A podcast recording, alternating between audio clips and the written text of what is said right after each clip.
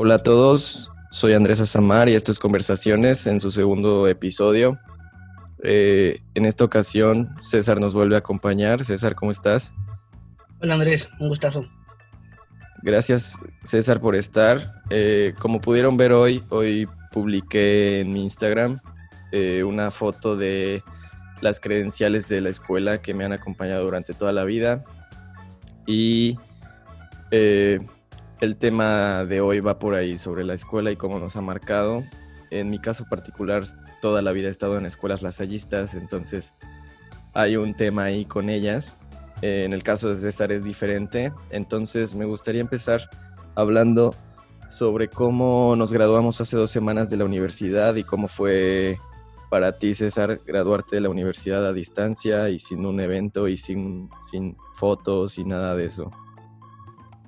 Pues para mí es como lo platicaba contigo hace tiempo de que no estoy sintiendo realmente mucho con todo lo que está pasando de manera virtual. Por ejemplo, nos hicieron una despedida vía Zoom, algún evento en vivo ahí que, nos mostraron fotos y videos y me cuesta trabajo relacionarme virtualmente con, con el evento y con lo que está pasando, ¿no?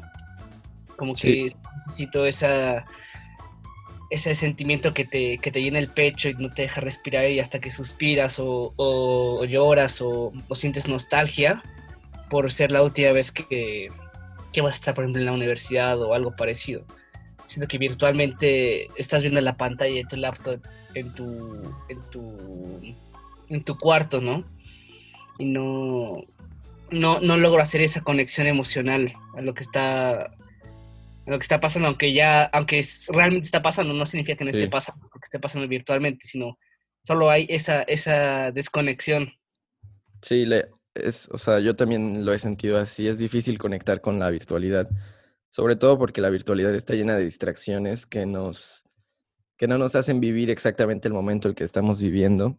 Este, pues me pasó similar, pues, terminamos la, la, la universidad y pues en realidad no hemos vivido bueno, sí lo vivimos como tal, pero en realidad no, hemos, no nos hemos dado el tiempo de sentir este momento de satisfacción. Pero ya hablando de la universidad, ¿cómo fue para ti la, universidad? ¿Cómo, eh, sobre todo emocionalmente, ¿cómo, cómo has vivido esta etapa de tu vida? Lo que yo sentí fue justo un paso de la inocencia que, que marcaba las otras etapas a, un, a una adultez que a lo mejor todavía me cuesta trabajo aceptar y llegar por cómo soy, creo que justo dejar la universidad es dejar muchas cosas atrás y mucha inocencia que a lo mejor socialmente ya no está permitida, ¿no? Entonces, para mí justo fue la universidad, fue pasar de una inocencia que va junto con rebeldía, energía, eh, quererse comer la vida, a algo ya más asentado, más cerrado, más direccionado y específico sobre dónde te vas a concentrar, ¿no? en, sales de la prepa a lo mejor eh, queriendo o más o menos pensando hacia dónde eh, vas a caminar y todavía durante la carrera, por eso muchos se, cambian, se, se, van a ciertos lados, pero ya acabando la universidad, literalmente es el siguiente paso a...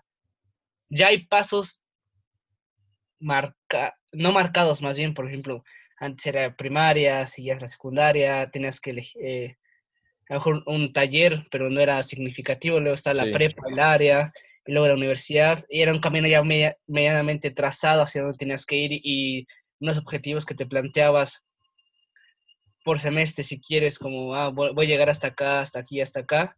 Sí. Pero ah, saliendo de la universidad justo ya no hay un camino trazado, ya algún paso puede ser un mal paso, puede ser un buen paso, pero es un camino que te estás marcando, a diferencia de, de, de otras etapas. Entonces justo es esa transición entre todavía tienes un camino más trazado, lo vives con mucha energía, inocencia, pasión, y ahorita ya una, a una adultez más pensada, más fríamente calculada, si quieres, para ver hacia dónde vas a caminar.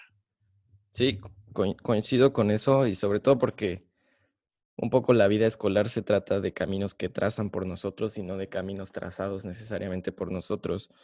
Eh, yo también creo que eh, el terminar la universidad nos permite bueno, convierte a la vida en algo que está en nuestras manos, o sea, ya no hay tiempos ni horarios definidos para nosotros y literal el camino que tomemos está, está, está en nuestras manos y está en nosotros definirlo.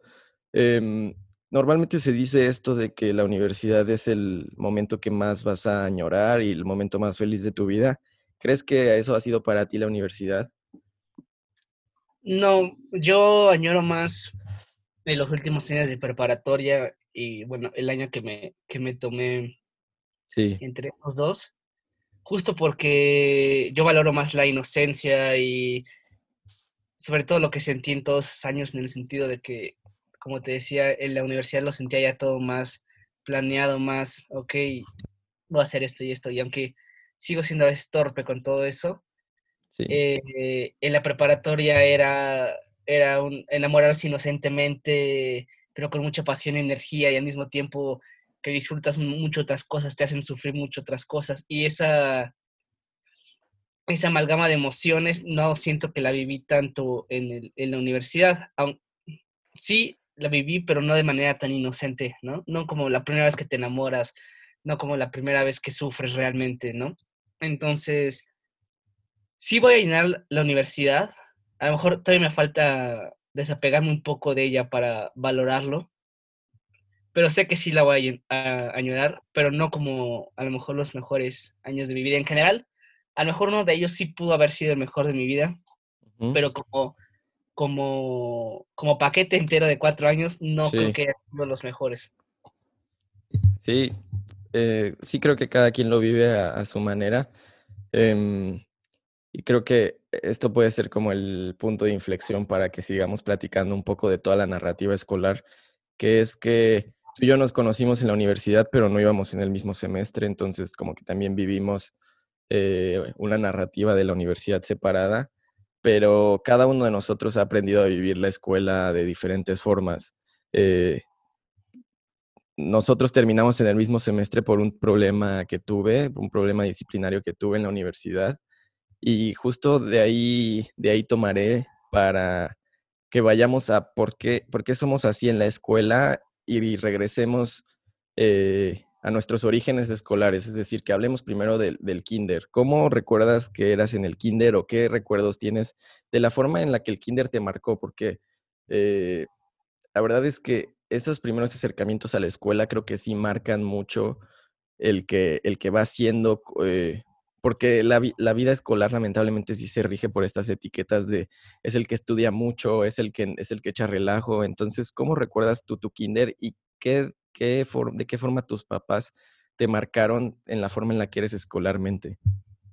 Mira, de hablando de etiquetas, yo siempre era el que sacaba buenas calificaciones, pero echaba desmadre, ¿no? Ok.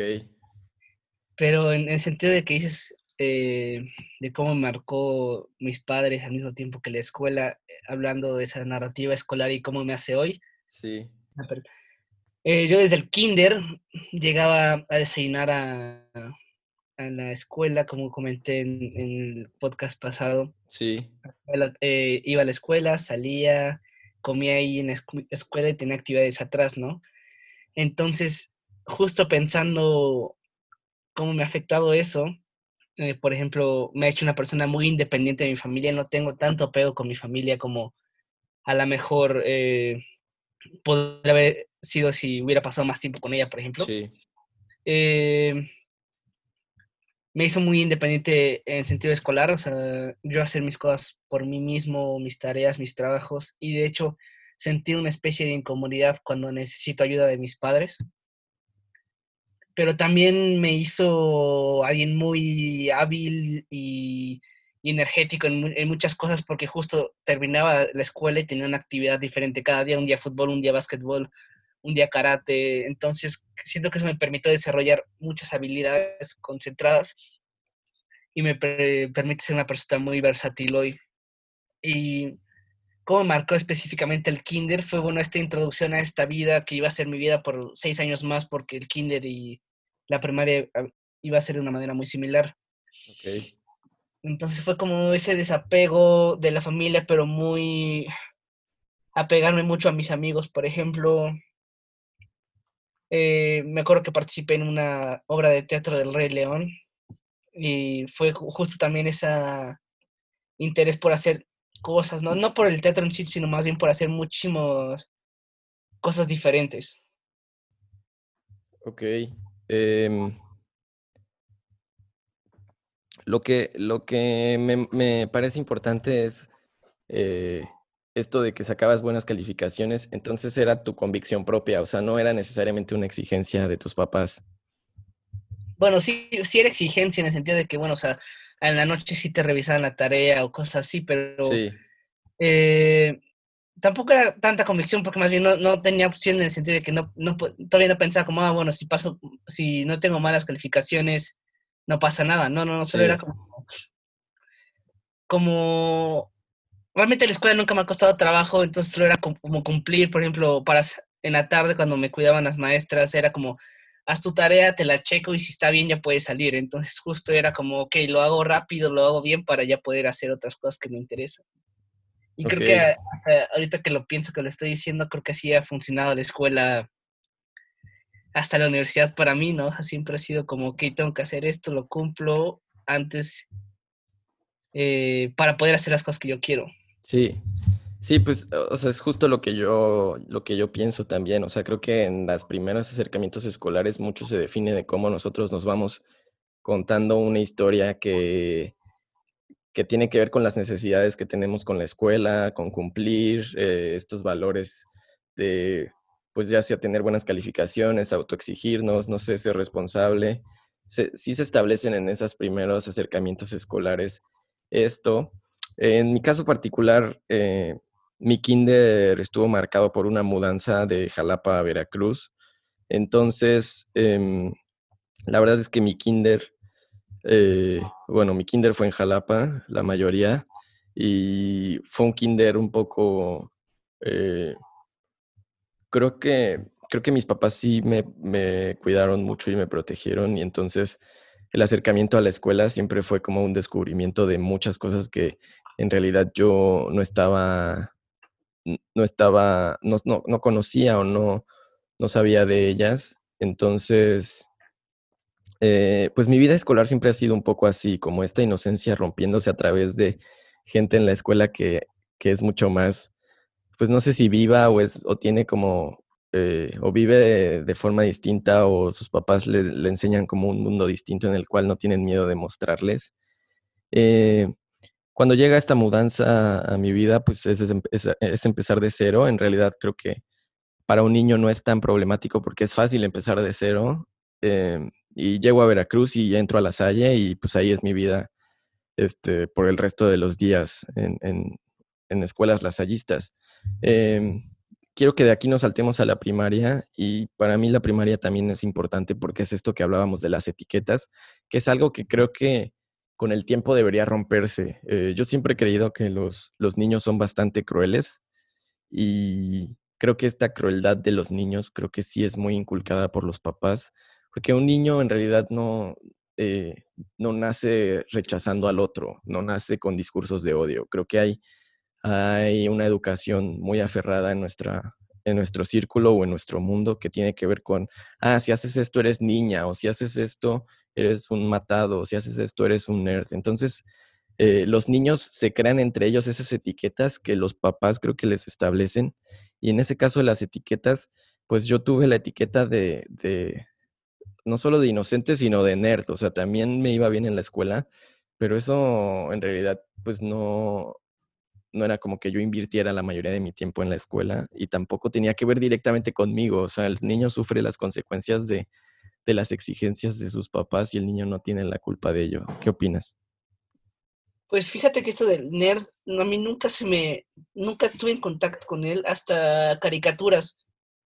O sea, para mí el concepto de nerd se, salió de, caricaturas o series de estas de Nickelodeon que, no sé, Soy 101, cosas así, que, trabajan ese, ese papel.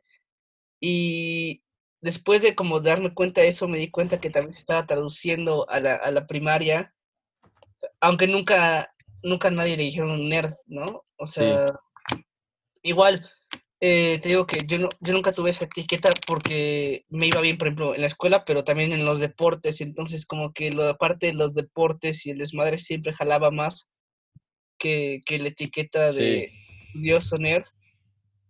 Pero creo que sí los papás tienen mucho que ver, ¿no? O sea, a mí también me ayudó mucho que mi hermana, bueno, tengo una cuata de la misma edad, entonces íbamos en el mismo año, pero éramos muy diferentes. Entonces, como convivir con alguien tan diferente al mismo tiempo en, la escuela, en la escuela casi no nos pelábamos, pero en, la casa obviamente sí, entonces como que justo tener ese punto de contraste, a ella también le iba bien en, la escuela, entonces como que se me hacía algo natural que te fuera bien en la escuela, entonces por eso también no juzgaba tanto creo que a las otras personas. Pero pensando, hace años igual estaba pensando como si alguna vez yo hice bullying, por ejemplo, en la escuela. Sí. Y creo que no, directamente, pero sí participar en eso, en el sentido de que, ah, como que es el rarito y tus amigos lo tratan como rarito, entonces como tú te, te, sientes obligado, a lo mejor ni siquiera es consciente, solo lo haces por, por seguir la corriente, ¿no? Sí, sí, sí hay una parte también de la primaria que es mucho sobre encajar, entonces, sí, efectivamente, creo que, por ejemplo, eh, o sea, en este caso, creo que no necesariamente me hicieron bullying, pero sí que mi inocencia no me permitía ir más allá. O sea, mi inocencia eh, tenía un punto en el que todo lo que los demás hacían eh, era desconocido y entonces pues tenía la opción de, de tal vez eh, quedarme callado y absorber ese trato que, ese trato que me hacían o unirme. Entonces creo que por esa parte, creo que sí mi vida de la primaria sí está tiene un punto de inflexión en el cual me uno al grupo de los niños que hacen bullying o que son burlones o que son abusivos.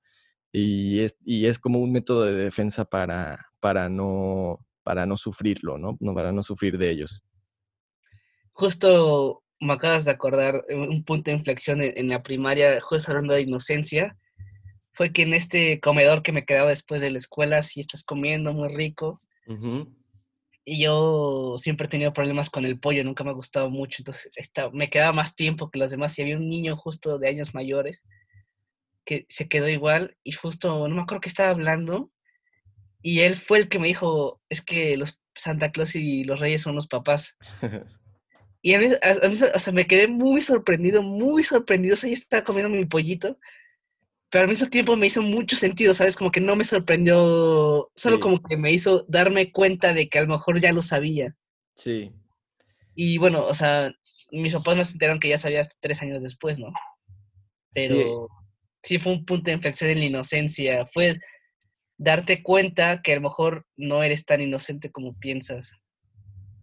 Pues, pues sí, y en realidad también es un poco darte cuenta que no, que no eres tan grande como te, como te vas creyendo, ¿no? O sea, eh, primero de primaria para un niño no significa lo mismo que tercero de primaria, pero para viéndolo en retrospectiva, sigue siendo un niño de una edad pequeña. Em, para mí también un punto de inflexión importante en la primaria es em, que, un día saliendo de la escuela, eh, yo, yo, yo le digo a mi mamá como, oye, sí me, si alguien me intenta pegar, yo le pego de vuelta y me dice, no, este, vas y le dices a la maestra. Entonces, vivir en este mundo en el que mis papás siempre querían lo bueno y buscaban lo bueno, entonces, eh, pero no, el mundo no, el mundo escolar no se regía necesariamente así. Y si tú ibas y acusabas a alguien, eras el acusón, el chismoso. Entonces, eh, vivía en esta, en este, en esta, en este dilema de ser, de ser el bueno y del bien ser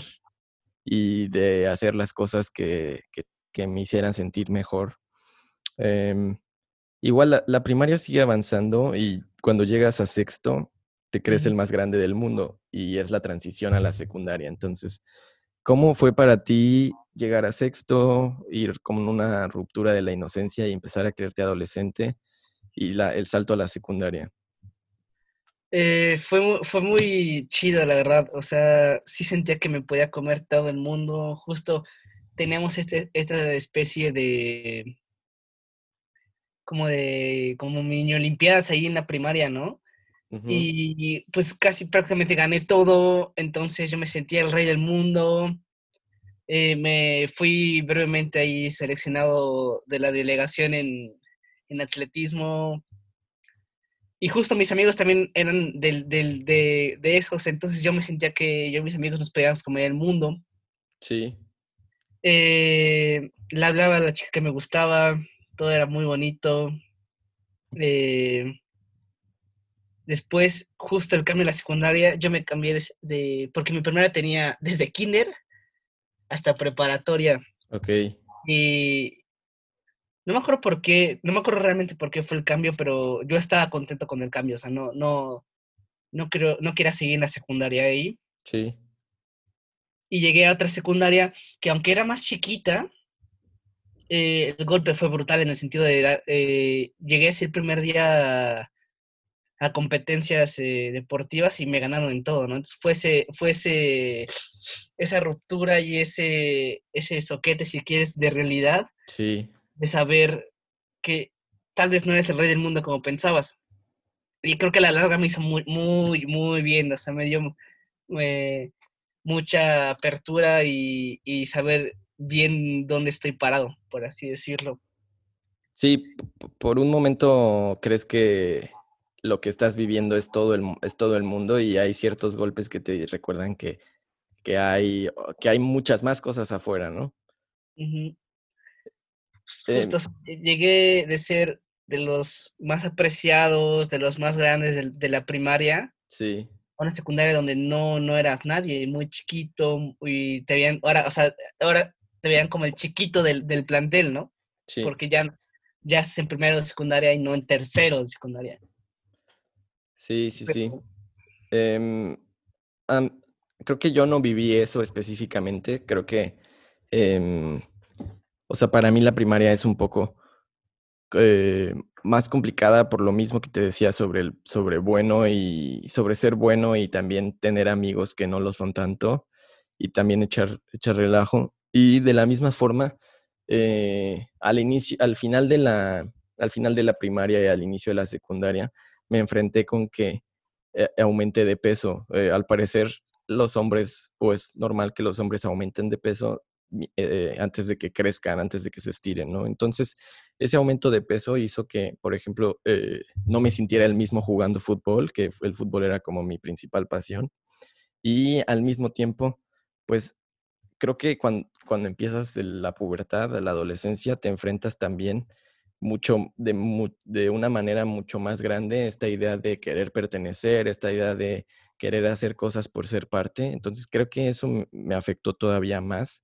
Y entonces eh, vivía un poco, sí siendo, o comenzaba a ser desmadroso, pero cuando tenía consecuencias disciplinarias, porque mi escuela siempre, así, siempre fue muy con mucha disciplina, eh, era desastroso para mí. O sea, eh, lo sufría mucho personalmente por mi nivel de exigencia y también me daba mucho miedo como el regaño de mis papás con respecto a ello.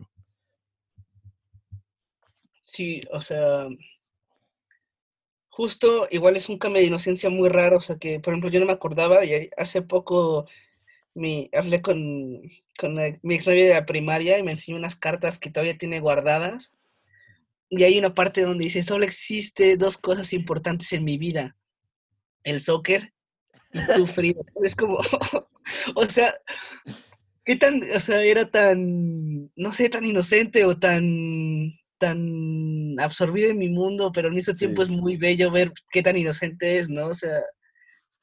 Sí, ahora que mencionas esto de las, de las novias en primaria, eh, o sea, creo que en eso también me iba bien, creo que, o sea, tuve como muchas novias en primaria, pero lo, lo peor de este escenario es que, que es algo que no sé si mis papás sepan, o sea, es algo que escondes de tu vida porque no sabes si, si eso está bien o mal, pero sigue siendo como una atracción que tienes desde muy pequeño. Y también hay un punto de inflexión importante que es, eh, en un momento tuve dos novias y se pelearon entre ellas, o sea, entonces en ese momento mm, eh, mi, mi, mamá se enteró porque llamaron a mi casa. No sé, si, no sé si también como que nuestra infancia tiene mucho eso de que nos pasábamos los teléfonos de las casas y llamábamos para preguntar si estaban y platicar un rato. Entonces, pues no, no podíamos contestar nosotros. Es un poco lo que el celular permitió en la secundaria. Em, sobre eso mismo, ¿cómo fue, cómo fue la secundaria para ti? O sea, un poco concretando ya la secundaria como espacio emocional de crecimiento, ¿cómo fue la secundaria para ti? Eh, no sentí tanto crecimiento ah, como a, la larga, pero sí, por ejemplo, establecer qué tipo de amigos quieres, aunque en la propia sí te puede llegar a olvidar completamente. Eh, realmente en la secundaria no tengo tanta de dónde escarbarle. Pero sí, sí tuve una, una, relación larga y eso sí me hizo crecer mucho en el sentido de que al principio de, de no hablar con esa persona, sino solo era por Live Messenger, era te conectabas, hablabas, eh, ponías estados de cómo te sentías, todo mal escrito con Zetas y H's. Sí. Pero también fue un atreverte a hacer las cosas así, estabas en la tardeada, ibas con esa persona y te estaba temblando el corazón tanto, tanto, tanto, aguantaba la respiración, hablabas como entrecortado, de repente le plantabas un beso y los dos sonreían y los dos corrían hacia otro lado y le plantaban a sus amigos en las bolitas y como sabían que le iban a hacer, estaban volteando hacia ahí, entonces ya te esperaban. O sea, eso, eso creo que es un descubrimiento en, ese sentido de una, empezar a pensar en el otro sexo, en la sexualidad, no solo de manita sudada, sino ya, ya empezar a, sí. a crecer en ese sentido. Creo que podré hablar de eso porque no tengo mucho escarbar en la secundaria realmente. Sí, pues, o sea, sí, sí va pasando específicamente eso y creo que es algo como muy natural por la edad. Em, y creo que también nuestra generación eh, que es algo que hablaré en otro capítulo sobre la música, pero es, por ejemplo, la secundaria es cuando la gente empieza a, escuchar más reggaetón y empieza a ver más reggaetón en las fiestas, porque también es como el boom de esta música. Este, yo, yo la secundaria la recuerdo como el, probablemente de los peores momentos de mi vida, pero es porque la, o sea, el, el sistema educativo de la Salle en la secundaria es el más exigente. O sea, esta es una escuela que te obliga a tener la playera fajada y a tener eh, el uniforme siempre pulcro y que tus libretas tienen que estar impecables. Y existe como estos castigos disciplinarios de reportes y, eh, bueno, esto no sé si, no creo que lo hayas vivido, pero por ejemplo en, el, en, el, en los salones hay una, hay una hoja que se llama hoja de control que pertenece al salón y en la parte de atrás anotan a la gente que no se porta bien y ponen el motivo. Entonces, eh, el maestro tiene la oportunidad de que si alguien no está cumpliendo con la forma en la que el maestro cree, puede anotar ahí y entonces te, te anotaban en hoja de control, te bajaban puntos en disciplina y después una acumulación de esas anotaciones se volvían reportes que le llegaban a tus papás. Entonces, eh, siempre estaba esta amenaza disciplinaria en la escuela. Entonces, empezar a ser desmadroso en la secundaria era al mismo tiempo también un, castigo, era, era impuro, mm, por así decirlo. Em, entonces, sí, la secundaria es terrible para mí porque es como yo, yo en realidad, pues quiero ser como soy ahora, que es como más abierto, más alegre, pero sigue estando la necesidad del, deber ser. Eh es raro porque mi secundaria sí, sí, es la, sí fue lasallista. no, no, no, no, tiene nombre de lasalle, pero estaba en ese, en ese mundo. Y no me acuerdo que fuera tan, tan pesada la disciplina, ¿no? O sea, por ejemplo, me acuerdo que en tercera secundaria el profesor que era muy chistoso porque hablaba, no sé qué, tenía un acento raro, eh, de matemáticas, eh, estaba explicando un problema donde había un helicóptero y yo me, le pregunté, levanté la mano y dice, sí, César. Eh, y le preguntó, ¿qué, ¿qué marca es el helicóptero? dice, ¡salte! Entonces me sacó solo por preguntar eso. O sea, obviamente, pensándolo ahorita, sí fue una mamada preguntar eso.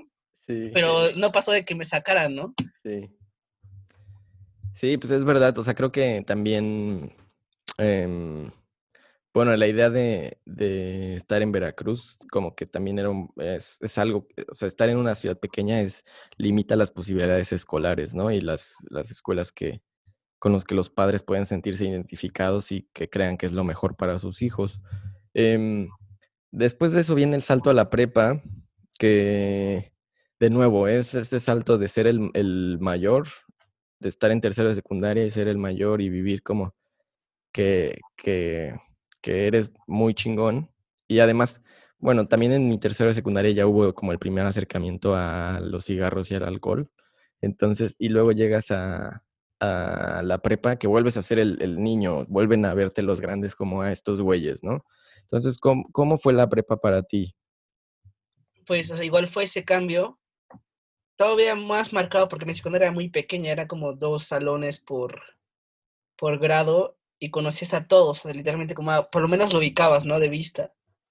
Ser grande, igual, ya estas mini olimpiadas, y igual el último año gané casi todo, me senté acá el rey del mundo pero ya estaba más consciente del cambio por este eh, brinco que te dije de, secundaria, digo, de primaria a secundaria. Entonces en la prepa llego al CUM, fue una decisión, de hecho, que casi no pensé mucho, solo dije, no, quiero la Salle, y solo pensé, CUM o Salle, ok, pues vamos al CUM por la cancha de fútbol. Entonces llego al CUM, eh, ya más consciente de esto, pero no tanto hasta que entré en americano y veo que hay güeyes de, también de sexto de prepa y obviamente yo estaba súper chiquito. Entonces, sí, o sea, un golpe, eso sí, me, me abrió la realidad.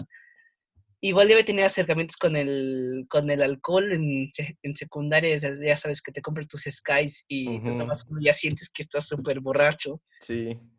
Pero no, fue, fue, de hecho, mi primera peda que fue de la, fue la peor en el sentido de que cuarto de prepa sí, de que hay, tengo, no, tengo cosas que no me acuerdo, ¿no? Pero el, el cambio fue, fue, fue marcado, pero no tanto, porque igual uno de mis mejores amigos se fue a, a, a la prepa conmigo, entonces nos acompañamos mucho, pero sí, o sea, el siendo enorme, teniendo como 12 salones por año, eh, mucha gente ya se conocía de, de, su secundaria, que es el México, entonces como que adaptarme fue bien raro, pero ahí, ahí, ahí, vas, ahí vas sacándolo, ¿no? Igual algo que llegué como outsider, de que no me conocían, de que ya tenía esos grupitos formados.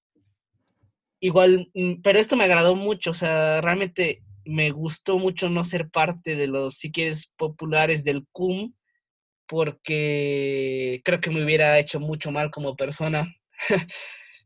Y tengo, tengo varios, varios, varios, ¿cómo decirlo?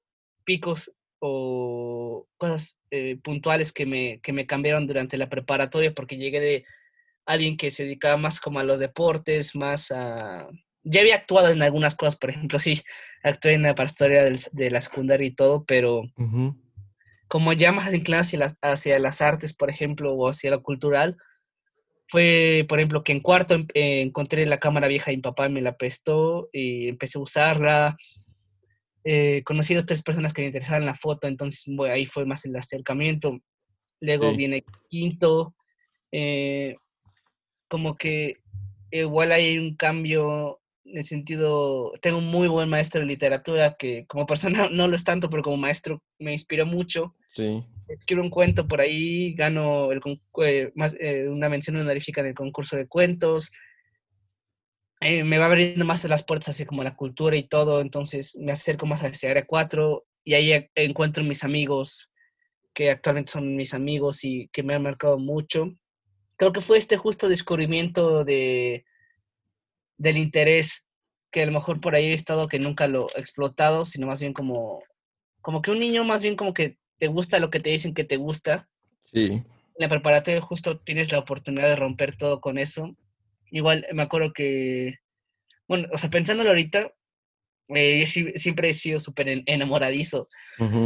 Desde, igual me acuerdo desde kinder, ¿no? Entonces, como que ya en preparatoria se asienta eso y los crushes, pero lo que me gusta fue que ya tenía el valor como para hacer algo, ¿no? Por ejemplo, tenía este crush en sexto de, sea, ahí estaba en cuarto y estaba en sexto. Y ya, o sea, sí me atrevía a llevar una rosa y decirle, eh, eh, en, igual a, una chica en su cumpleaños le di flores. Era, era muy torpe realmente, pero, o sea, lo que me gusta es haber tenido el valor. Y sí, o sea, creo que también era muy inocente en preparatoria y encontré las personas que debí encontrar y me hicieron mucho bien porque lo que está pensando es que es súper peligrosa la preparatoria en el sentido de que si caes en un mal lugar es muy difícil salir de ahí tal vez. Sí, sí, es verdad. Eh, eh, sí, o sea, creo que la preparatoria es como el espacio de más cambios personales y también tal vez no son necesariamente cambios, pero sí son eh, descubrimientos o más bien seguir esos descubrimientos. O sea, en la secundaria puedes descubrir que te gusta leer o ver las películas, como fue a mí, pero decir en secundaria que quería hacer cine era mucho más irreal, pero entonces la prepa fue el momento de afianzar que efectivamente sí me gustaba eso, sí, me, sí quería hacer eso. Em, para mí la prepa creo que también es muy simbólica. Primero, desde una parte disciplinaria, la o sea, seguía en la, misma, en la misma escuela, en la preparatoria de La Salle, y seguía una parte disciplinaria, pero en realidad entendía que esas o sea, que me, que me anotaran en hoja de control o que me mandaran reportes no había consecuencias graves a menos que me excediera, ¿no? Entonces empiezo a vivir como de una forma mucho más rebelde y contestataria y, por ejemplo, tengo, hay una historia de la que mis amigos siempre se burlan, que es que en primero de, en primero de prepa el maestro de matemáticas encargaba tareas excesivas y empieza a decir, o sea, ese día yo estaba enojado y rompí todo mi libro, arranqué todas las páginas del libro de matemáticas porque estaba enojado y porque, pues bueno, lo hacía como de una forma como a mí esto no me importa, no sé, no quiero de esto y el maestro empieza a decir como vamos a necesitar hacer la página tal y tal, y me doy cuenta que ya la arranqué, entonces la, la empiezo a desarrugar y a planchar y, y sí hago la tarea, ¿no? Entonces vivía en un mundo en el cual sí era muy contestatario, pero seguía sintiendo la necesidad de cumplir con la tarea. Y bueno, asimismo, creo que mi reputación, por estar tanto en una, en una misma escuela, mi reputación era como, ah, él, él es disciplinado o él eh, eh, tiene buenas calificaciones y eso me protegía un poco. O sea, la gente, los maestros dudaban un poco sobre si ser duros conmigo por la reputación que tenía y como que yo me escondía detrás de eso y hacía muchas cosas. Eh, también tenía de, de, maestro de física un hermano y sea, me la pasaba preguntándole cosas como lo del helicóptero, o sea, como de por qué, qué pasa si a esto que estamos viendo de fluidos le echo aceite o le echo alcohol, eh, y preguntas así, y en lugar de decirle hermano le decía brother, y él me decía que no le dijera brother, pero a mí no me importaba, y, así la, la preparatoria me, me, llenaron de reportes, pero al mismo tiempo era una parte de mí que pues no necesariamente me sentía cómodo ahí, no quería estar ahí, y a diferencia de lo que tú viviste, que es que encontraste gente con la que te podías identificar, yo sí me sentía como eh, el bicho raro, ¿no? O sea, como era difícil encontrar gente a la que le gustara leer, era difícil encontrar gente a la que le gustara ver películas. Y ahí, o sea, como alguien que le gustaba ver películas era Carlos, un amigo que hasta hoy sigo teniendo, eh, pero era difícil. Y también justo de lo que mencionas de irte a un área, de irte a área 4, pues bueno, acá no, acá no se enumeraban las áreas, pero área 4, que es humanidades y artes, acá se llamaba así, área humanidades y artes. Y también es como este mismo, este mismo salto que tuve, que fue de, todo el mundo esperaba que yo me fuera al área físico-matemática y que por mis calificaciones y por cómo había regido mi vida estuviera ahí y me voy a esta área que era, era una burla, era eh, amigos, era este, éramos solamente tres hombres, o sea, incluso se le apartaba a las mujeres porque era como, que es gente que no quiere estudiar nada, entonces como que me atreví a vivir eso y viví específicamente eso y me divertí mucho, o sea, eh, para mí la prepa es, es muy simbólica porque tengo amigos muy importantes en, en la vida, pero también es porque me atreví a hacer cosas, que es justo lo que decías de empezar a atrevernos y darnos cuenta que en realidad toda esa cierta represión que teníamos en nuestra vida y como esta guía que teníamos en nuestra vida no es como debemos erigir nuestra vida o como debemos dirigirnos hacia ella. Sí, justo parecido a lo de Área 4, o sea, igual por mis calificaciones y mi vida, eh, se esperaba que igual me fuera al Área 1 tal vez, y justo en la familia fue un shock que, que me fuera al Área 4, ¿no? Sí, sí o sea, toda mi familia de ingenieros y, etcétera, fue así. Pero igual, o sea, no me arrepiento, justo, justo igual era un chiste en, el CUNA, dice más bien áreas verdes. Eh, y justo me acuerdo que tuvimos un torneo de fútbol entre áreas y justo nos llamamos áreas verdes. Estuvo muy chido, la verdad. y justo esa identificación con personas sí, sí. cambia tu vida. O sea, si, si, encuentras a las personas necesarias, si, si, te marcan la vida y te cambian y te, te mueven la dirección, a lo mejor hacia algo que después vas a agradecer, ¿no? A lo mejor que en el momento no te das cuenta. Sí, sí, sí. Y también algo que no mencionamos, que lo voy a hablar en otro capítulo, que es como la aparición de los smartphones.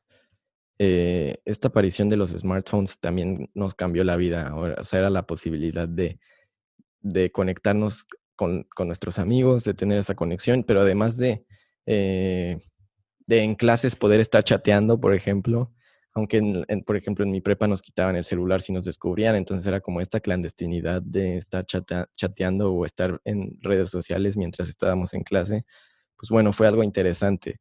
Em, para finalizar, nos queda poco tiempo. Eh, quiero que, me platiques por qué escogiste la Universidad La Salle, cómo llegaste a eso y, eh, en pocas palabras, también qué te representa la universidad para ti eh, aunque ya nos lo dijiste, pero ¿qué representó finalmente la Universidad La Salle para ti?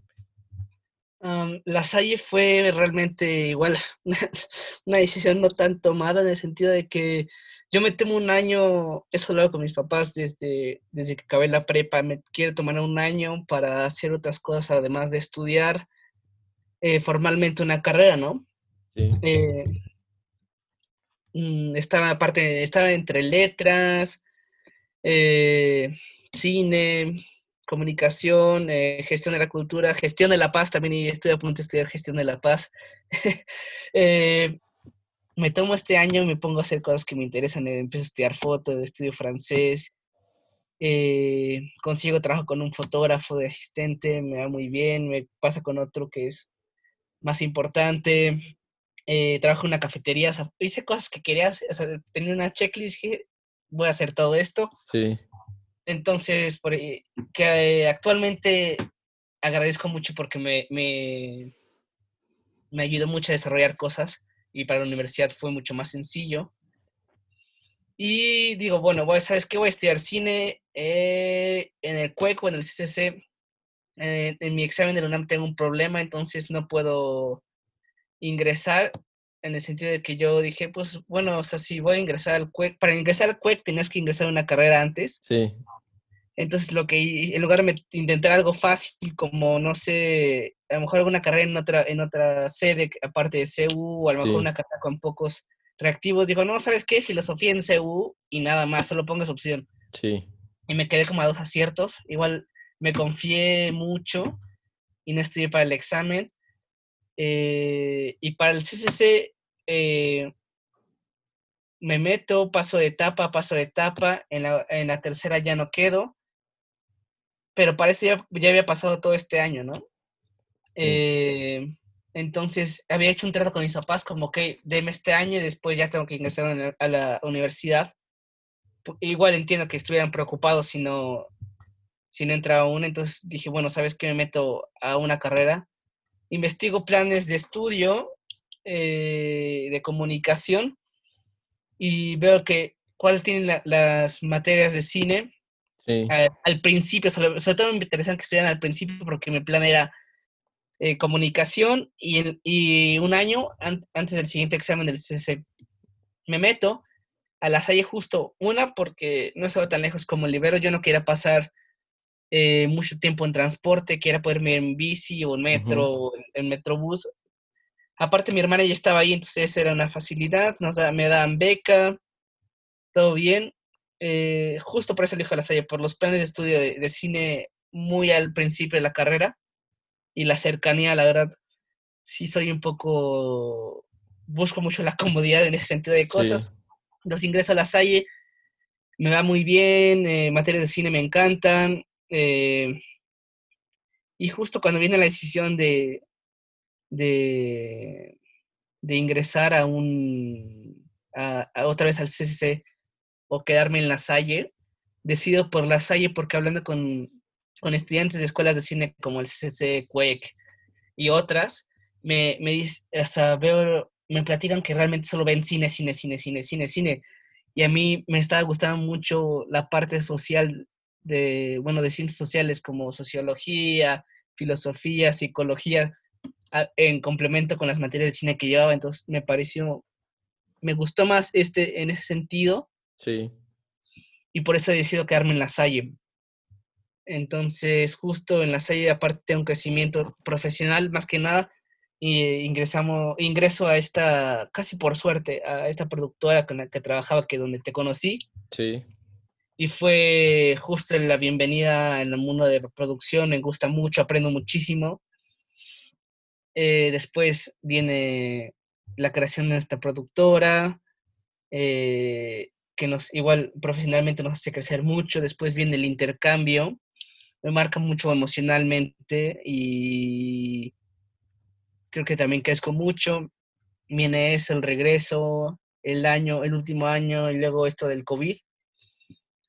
Creo que nuestra generación justo vivió mucho y también la generación como personalidad es muy unida, muy, muy bien, o sea, bien, como muy bien formada entre sí. Sí. Y eso me ayudó mucho igual. Creo que no me arrepiento nada de ingresar a esa generación. Al principio sí me costaba trabajo porque los sentía muy pequeños, muy, muy inmaduros como para mí. Y al principio me, me, me molestaba un poco, pero al final me, me agradó muchísimo su energía y su, si quieres, su inocencia, además de que tuve, encontré muchas personas que igual me, me apoyaron en los proyectos y todo. Entonces creo que tuve mucho desarrollo gracias a esas personas también. Y creo que al final no me arrepiento de nada en el sentido de que creo que a lo mejor por suerte, por decisión y acción, eh, llegué a donde quiero estar y no me arrepiento de nada, en el sentido de que, por ejemplo, si hubiera estado en otra universidad no hubiera conocido a tales personas, no hubiera desarrollado tantos proyectos, no hubiera disfrutado tanto, porque también disfruté mucho la universidad, o sea, el hecho de que esté cerca, de que, no sé, que esté en la Condesa te da muchas puertas. Sí. O sea, sí fue un crecimiento en todo sentido, y pero creo que no pude haber tenido mejor preparación para, para lo que quiero hacer. Sí, creo que, bueno, es curioso también que tuvimos eh, hay momentos similares que es que, eh, pues yo también quiero estudiar cine y me voy a la ciudad porque quiero entrar al CUEC o al CCC y entonces aplico en las dos. Eh, lamentablemente en el, en el CUEC quedo fuera en el último filtro en la entrevista y, y en el CCC en el tercer filtro. estuve seis meses estudiando comunicación en la FES Aragón, también porque era más fácil entrar a una FES y también porque yo no sabía que era una FES, ¿no? Estando desde acá.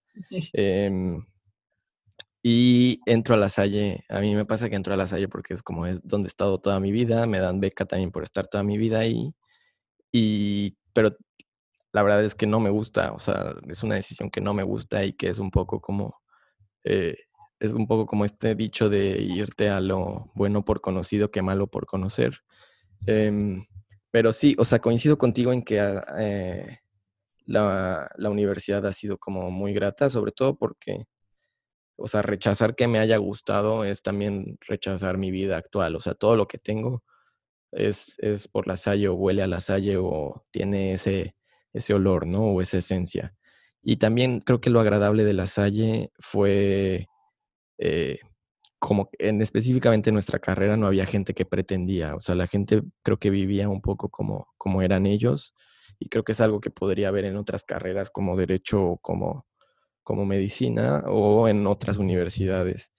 Em, también la, me gusta cómo hablas de la universidad por etapas, entonces creo que yo también he establecido como un resumen de la universidad, que es como el, el momento en el que trabajamos en esta productora, el momento en el que nosotros empezamos nuestro negocio.